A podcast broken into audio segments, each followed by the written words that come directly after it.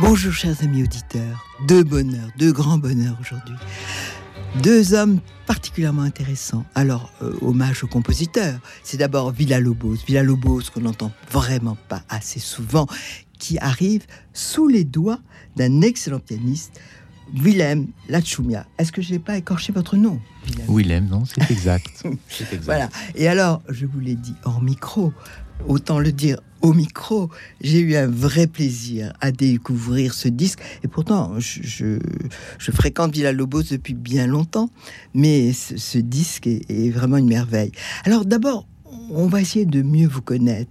Mieux vous connaître dans la mesure où euh, vous êtes peut-être pas, vous n'avez peut-être pas une carrière atypique, mais vous êtes un des rares pianistes qui euh, s'intéresse évidemment au grand répertoire, euh, l'interprète assez souvent, que ce soit en concerto, en récital ou en musique de chambre, mais aussi euh, vous, donnez beaucoup de vous-même à la musique contemporaine, et puis aussi à ce, ces, ces musiques qui sont pas souvent enregistrées, qui ont une espèce de malédiction, parce que euh, l'œuvre de Villa-Lobos est magistrale et il y a relativement peu de disques composés. Est-ce que euh, mon résumé est juste? Tout à fait, c'est tout à fait juste. On va dire que je suis peut-être un peu curieux. C'est Oui. ça l'idée. C'est Oui. le- c'est un peu le résumé, on peut dire. Oui, vous êtes un peu curieux. Bon, alors bien sûr, vous êtes sorti du conservatoire, diplômé, magnifique. Vous étiez la classe d'un pianiste qui vient souvent ici. Je crois, c'est Eric Etzik, Eric, oui, tout Ouais. à fait. que j'admire beaucoup et qui est très souvent venu à Radio Notre-Dame.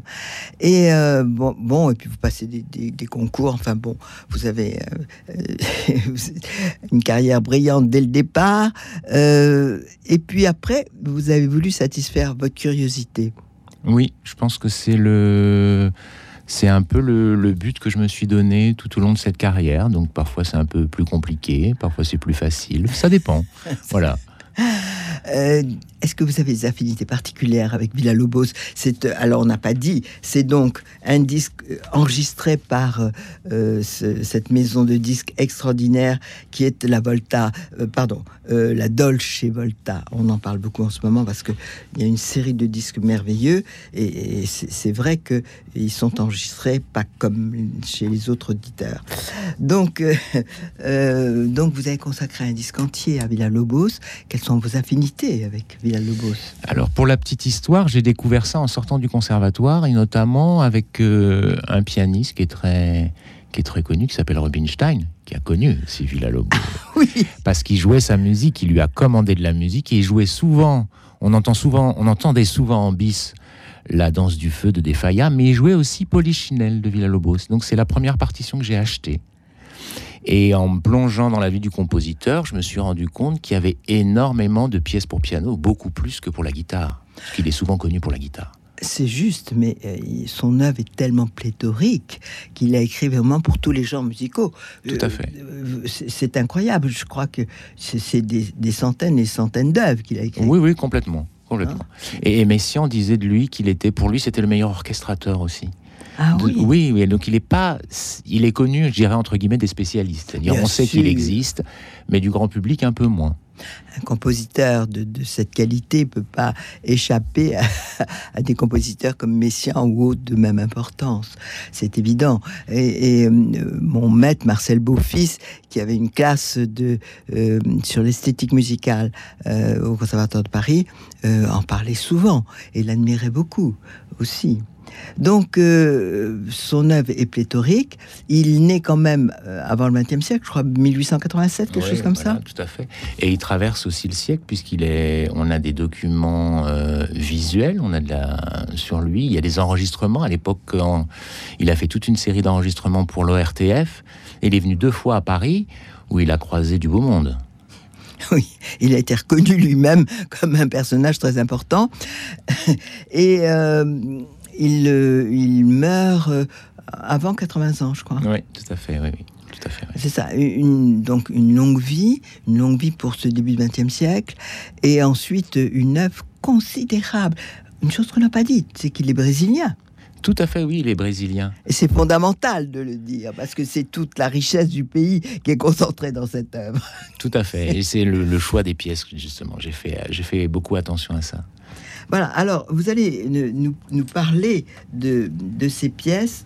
Euh, j'ai choisi, selon, vous auriez peut-être choisi d'autres œuvres de ce disque pour nos chers auditeurs. Moi, ça a été les, les coups de cœur. Et puis, euh, si vous me demandez de faire un autre conducteur, j'en mettrai d'autres. Parce que j'ai eu un mal fou à choisir et à m'arrêter à certains et pas d'autres. Voilà, euh, au, au départ, de façon générale, vous nous parlez de votre disque. Alors, ce qui, euh, ce qui s'est passé, c'est que j'ai été intrigué par une pièce depuis très longtemps qui s'appelle Ruggi Poema. C'est la dernière pièce du disque, qui est une espèce de pavé d'une vingtaine de minutes dédiée à Rubinstein. Et j'ai construit le disque autour de ça. C'est-à-dire que je suis parti d'une œuvre un peu, je dirais, entre guillemets, générique, qui résume un peu la musique de, de, hum, de Villa-Lobos, c'est le choureau euh, numéro 5, où on retrouve déjà tous les éléments du langage de Villa-Lobos pour aller jusqu'à Ruggi Poema, c'est-à-dire que l'oreille s'habitue à, l'esthétique de ce musicien à travers tout le disque pour arriver à cette pièce maîtresse. C'est lui qui transcrit euh, ses œuvres, parmi ses œuvres, des œuvres pour piano. Alors c'est lui, c'est le, c'est lui qui écrit. Euh, oui, oui, tout à fait, oui, oui. C'est lui qui, euh, il a deux femmes, il a eu deux femmes d'ailleurs. Il s'est marié deux fois. toutes les deux étaient, étaient pianistes. Donc euh, il y a un rapport avec le piano qui est, qui est assez proche. Alors avant que nous écoutions ces pièces, c'est écrit en trop petit. Vous nous dites la traduction française qui est tellement charmante. Alors, deux, trois. Alma Brasileira, c'est l'âme brésilienne, tout simplement. Le choro 3, le choro 2 est une transcription. À la base, est une pièce pour flûte euh, et clarinette, et il a fait la, il a eu la liberté de, de, transcrire pour le piano à deux mains. Voilà, moi j'aime bien l'appeler le chat et la souris, parce que ça, ça voilà. Et ondulando. Parce que vous maintenez ce, cette, cette espèce de poursuite euh, de, des deux oui, tout à fait. C'est vraiment une écriture horizontale où il y a deux voix qui chamaillent un peu en permanence. il y a une espèce de petit, il y a une espèce de petit, de petite mélodie après au, milieu chaloupé, puis ça, fait, ça finit en point d'interrogation. Et la troisième pièce, Ondulando, ondulant. Donc ça, c'est une œuvre de jeunesse. Donc, euh, elle a été notée au plus 31. On ne sait pas trop. Euh, voilà, c'est une œuvre qui. Il y a quelques œuvres comme ça, des qui sont qui sont ressorties. Euh, à la fin de sa vie, on a découvert des manuscrits où il avait écrit des, petites pièces comme ça. Mais on a déjà, on a déjà du Villa-Lobos. Alors bien sûr, ces œuvres-là sont de Villa-Lobos et c'est Willem Lachumia qui en est l'interprète.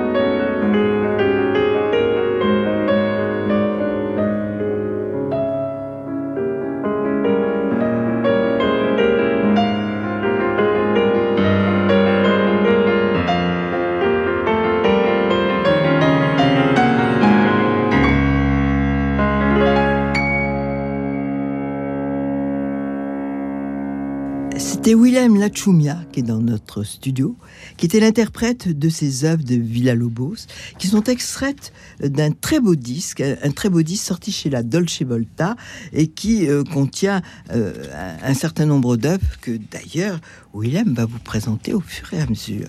Alors, William, euh, j'aimerais qu'on revienne un petit peu sur les caractéristiques de Villa-Lobos, sur sa musique sa musique, euh, je, disais au début d'émission que euh, toute la richesse du Brésil était là. On a été souvent, pour des raisons familiales, on a été très souvent dans ce magnifique pays. Il y a une sensualité, un sens du rythme, une, opulence à cause peut-être de euh, tout, tout, tout pousse là-bas. et, et on sent ça dans la musique de Villa Lobos. Est-ce que vous êtes d'accord? Complètement. C'est une espèce de mélange des différentes, euh, populations, différentes cultures. C'est une espèce de melting pot, hein, puisqu'on sait très bien que d'une part, il y a eu les Portugais qui sont arrivés, donc il y a toute la musique de salon qui est présente, mais également une partie de l'Afrique avec l'esclavage et euh, les Indiens aussi toute la partie amazonienne. Donc euh, oui, c'est vraiment un, c'est un, un, très beau mélange d'ailleurs. Et il n'y a pas de, je dirais qu'il n'y a pas de frontières sur les des gens comme Carlos Jobim. Hum, sont très, ont été très intéressés par la musique de Villa-Lobos et sont beaucoup inspirés. C'est un des rares pays où vraiment des gens d'ethnies très différentes s'entendent bien. Il faut croire, oui écoutez, je ne sais pas si vous avez été souvent au Brésil, moi je suis allé un bon nombre de fois, et je suis toujours étonné de voir qu'il y a une unité dans cette diversité incroyable. Tout à fait, moi j'y suis allé qu'une seule fois malheureusement. Donc euh, cette musique, euh, le, rythme est omniprésent. Tout à fait, oui. Le rythme, euh, et il y a un mélange de charme, de douceur, de tendresse, de suavité, avec une vraie violence. Euh, oui, c'est essentiellement cette espèce de sensualité qu'on retrouve. Je trouve que c'est dans les, dans les formules mélodiques. Contrairement à l'Europe, on a souvent des notes conjointes qui se suivent, alors qu'au Brésil, les formules mélodiques sont bien beaucoup plus complexes. Si on les écoute de près, on se dit ah mais tiens, dites donc, il y a des intervalles, c'est pas évident. Donc je crois que ça vient de là, d'une part, et ce et ce mot qui est complètement euh, intraduisible, saudade, qui est peut-être traduisible peut-être en allemand avec Sehnsucht, euh, voilà, cette espèce de vague à l'âme, mélancolie, pas vraiment. Euh, voilà. Je pense que c'est ces différents éléments qui font la, la culture brésilienne. Ah, je, vous regarde et en, me disant que euh, vous êtes quand même un curieux pianiste parce que c'est pas un, disque euh, qui se vend comme des valses de Chopin. Euh, Villa Lobos, il n'est pas assez connu, voilà. Et puis vous remplissez euh, la Philharmonie de Paris, donc vous êtes un, pianiste quand même qui avait une réputation et c'est audacieux dites-nous, c'est parce que c'est votre curiosité personnelle de, vous dire que peut-être Villa Lobos se vendra moins bien que Chopin? Je me pose pas trop cette question. Bravo. Euh, oui, déjà d'une. Et je pense que dans la vie, il faut prendre un peu des risques. Il faut faire ce qui nous touche, qui nous parle. Parce que moi, je viens des îles, je viens de, de Martinique, donc c'est pas très loin du Venezuela et de tous ces pays-là. Donc il y a quelque chose qui, qui me touche aussi quelque part. Et j'ai la chance de faire partie de cette maison de disques qui s'appelle la Dolce Volta et qui me suit et qui me suit les yeux fermés même je dirais. Parce que quand je dis je vais faire du Villa Lobos on me regarde avec des grands yeux en me disant t'es sûr? Je dis oui allons-y. Et on dit oui en face. C'est ça qui est génial. Oui, et, j'espère qu'il serait encore plus génial, c'est que euh, mes auditeurs et d'autres, parce que c'est pas toute la France qui nous écoute, se rendent compte que c'est euh, envoûtant ce disque c'est envoûtant. Vous allez nous parler euh, de, des, prochains, il y en a quatre, toujours extrait de votre disque qui est sorti chez Adolphe Volta. Euh, Willem, dites-nous, euh, parlez-nous de, cela, parce que je suis sûr que les auditeurs écouteront avec plus de... Ils rentreront déjà dans la musique si vous leur dites comment, à quoi correspondent ces œuvres que j'ai choisies. Alors, ces quatre Sirandinas, Sirandas, pardon, euh, les Sirandas, c'est la, euh, la, traduction de comptine. Donc ce qu'a ce fait Villa-Lobos, c'est qu'il a collecté, un peu comme Bartok, Il a collecté des chants traditionnels, et là pour le coup c'est des comptines qu'on chante encore à, qu'on chante encore à l'école, à la maternelle. J'avais fait, un, un, récital où j'avais joué quelques extraits, et il y a une brésilienne à la fin du concert qui est venue me voir en me disant mais j'ai appris ça à la maternelle, toutes ces comptines moi je connais, elle me chantait les chansons avec les paroles. Donc on va écouter euh, Pintor des Canailles, c'est le peintre de Canailles. Je suis allé à Tororo, la comtesse et allons de l'autre côté de la montagne, voilà. Donc voilà, c'est comme si finalement Villa-Lobos avait fait la même chose pour le folklore français en prenant, en harmonisant un peu comme un, un euh, au clair de la lune où j'ai descendu dans mon jardin. Voilà, on écoute Villa-Lobos et bien sûr c'est Willem Lachumia qui en est l'interprète.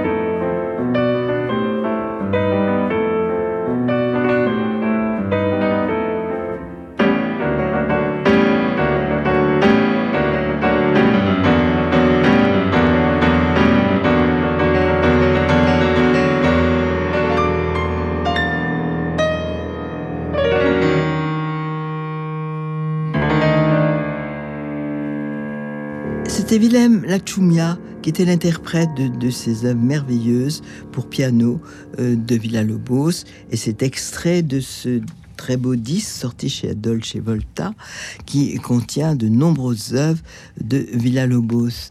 Euh, Willem, j'ai vu que vous avez travaillé avec euh, des compositeurs français euh, que j'admire beaucoup et euh, ce sont les plus grands.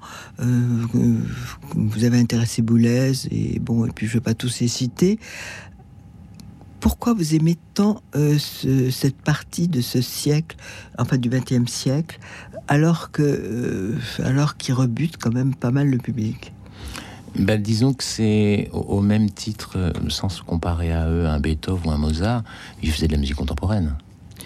Sûr, mais comme on faisait tellement de musique et comme c'était vraiment euh, la télévision, le, euh, c'était les mails et tout, tout ce qu'on peut imaginer oui, j'imagine, oui. pour c'était vraiment la, la seule, le seul divertissement, la seule joie de se réunir, de, de, de partager quelque chose de beau.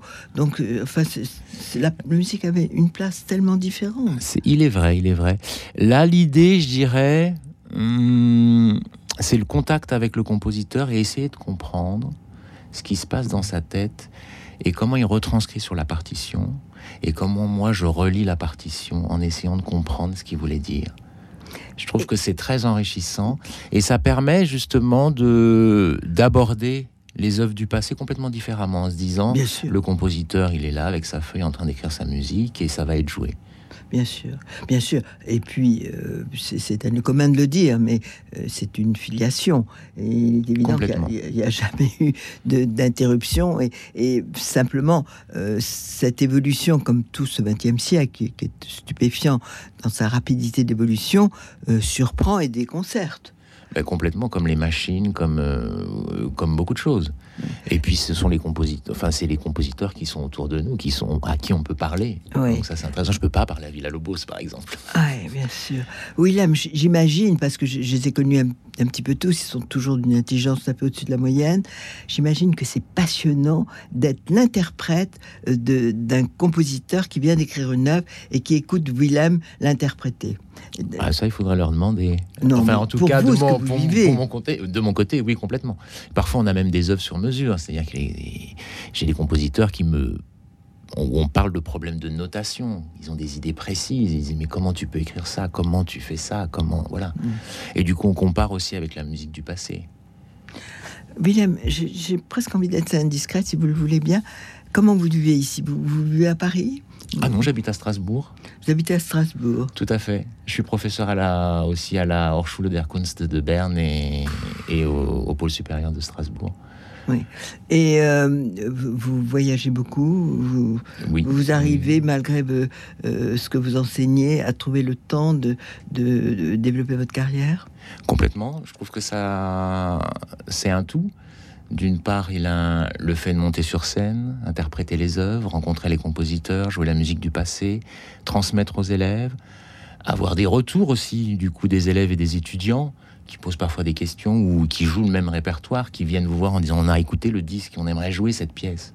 Qu'est-ce que vous en pensez? Et si je fais ça ici Donc voilà, tout ça se nourrit en permanence. C'est des espèces d'aller-retour. Et, comment vous réussissez cet exploit? Parce que vous programmez beaucoup, comme les compositeurs contemporains, à intéresser le public à vos, euh, vos, concerts avec euh, des œuvres qui, a priori, les déconcertent. Généralement, je, euh, je prends le temps de concevoir les, les programmes de concert. Comme le disque, je suis parti du principe, parce que je me suis beaucoup posé la question du récital, comme on l'entendait auparavant, c'est-à-dire avec un peu de tout, un peu comme une petite salade composée. Et je me suis dit, mais euh, comment créer, comment créer un fil rouge sur 1h20 de, de programme, comment amener le public? Donc je, conçois le, récital, en tout cas le concert, comme, euh, comme un récit. L'idée première, c'est que durant cette 1h20 ou 1 heure, ça dépend les, les, les formats, euh, l'idée est de ne pas arrêter de jouer. Comme si. Ah oui, pas d'entraque. Pas d'entraque. Il peut y en avoir des entraques. Mais dans la conception, dans le déroulé, je dois donner, enfin pour moi, l'impression que le public va entendre une seule œuvre. Mhm. Et qu'on sera passé par différents états émotionnels, C'est différents. ça. C'est un seul essais- moment. Un seul Un moment. seul moment. Donc l'ordre est très important. Comment je passe d'une œuvre, comment je mets en valeur une œuvre, comment j'introduis une œuvre un peu plus complexe, comme dans le disque ici, où euh, pour introduire l'œuvre euh, très complexe qui est la dernière, Oji Poème à de 20 minutes, je prends le temps de d'énoncer plusieurs pièces de Villa-Lobos avec des choses plus simples, un petit peu plus complexes, en allant vers la complexité, et ça aboutit à cette dernière pièce. Donc je trouve que la construction, l'architecture, et j'en parle beaucoup aussi dans mon enseignement, comment on construit un programme, comment on construit une pièce, comment on lui donne du sens. Et vous pensez que le public devient plus, plus, euh, plus proche de cette musique qu'avant? En tout cas, ils, ils sont assez surpris. Mm. Ça peut être déconcertant. Mais... euh, Ils ne vous pense- pas. Non, ils ne fuient pas. Non, au contraire. Moi, ça m'est arrivé. Par exemple, j'ai mélangé euh, des cendrillons de Prokofiev avec euh, la suite en la.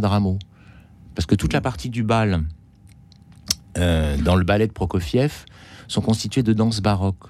Il y a Oui, des mais bourrées. Prokofiev, c'est pas Shostakovich. Tout à fait. Mais... Enfin, je ne vais pas dire Shostakovich, je vais dire euh, de- de- de- il y a des, des contemporains beaucoup plus beaucoup difficiles. plus. Oui, complètement. Oui. Je veux Mais- dire Stockhausen. Ah oui, bah, Stockhausen, c'est encore, c'est encore Voilà. différent. Mais là, j'ai beaucoup de retours de public me disant, ben, à un moment, on savait plus si c'était Rameau ou Prokofiev. Ouais, oui. Mais de Rameau à Prokofiev, je vous suis. C'est plutôt, même Gilbert Ami, je sais que vous avez travaillé avec Gilbert Ami, Ouais. Gilbert Ami est pas facile pour le public. Non, non, pas du tout. Mais euh, après, j'organise euh, les, les récitals euh, différemment. Oui, bien sûr. Mm. Oui, c'est- vraiment étonnant. Et vous pensez enregistrer, euh, continuer à enregistrer du Villa-Lobos, d'abord en musique de chambre. Euh, quel est votre rôle en musique de chambre? Alors, en musique de chambre, je fais pas mal de choses avec l'ensemble Accroche-Notes à Strasbourg, Ah. où on mélange, dans le cadre d'un festival au mois de juillet, où on mélange répertoire d'au- d'aujourd'hui et d'hier et de demain. Ah oui. Donc voilà, Dans quel festival. Ça s'appelle les rencontres de la musique de chambre de Strasbourg. Tout Ah simplement, oui. c'est début juillet. Et c'est début juillet. Tout à fait. Autrement, j'ai un duo avec euh, Vanessa Wagner. On a un ré- euh, Quelle dernièrement merveilleuse pianiste, mais à quatre mains. à deux pianos là. On a fait tout un programme autour des compositeurs minimalistes et, et autour de Bernstein West Side Story. Alors Ah, moi, je dirige un festival et j'ai invité souvent Vanessa Wagner. Je trouve que c'est une pianiste complètement extraordinaire, euh, et de, de, euh, de sensibilité, de poésie, puis une vraie virtuose. Elle, a- elle a tout, elle a un jeu aussi joli que son visage. Est-ce qu'on peut vous demander quel serait votre prochain disque? Ou vous ne l'avez pas encore décidé? Ben, je réfléchis. Ah, je réfléchis on- encore. on- on- Ça prend du temps. hein. On ne peut pas être dans le secret, si je comprends bien. Alors, vous allez nous parler maintenant de, euh, le, des dernières œuvres qu'on va écouter et, et vous allez nous les présenter comme vous l'avez fait si bien pour les précédentes. Alors, on va écouter dans un premier temps une des, hum, une des Sirandas. J'expliquais une des comptines euh, customisées euh, par Villa-Lobos, harmonisées par Villa-Lobos, qui s'appelle La pauvre aveugle. Et par la suite, la petite, la boîte, la petite Cacinia, c'est c'est la petite boîte à musique cassée. Et évidemment, qui dit boîte à musique dit comptine, dit berceuse avec Néné va y dormir. C'est bien sûr Willem Lachumia qui est l'interprète de ces œuvres de Villa-Lobos.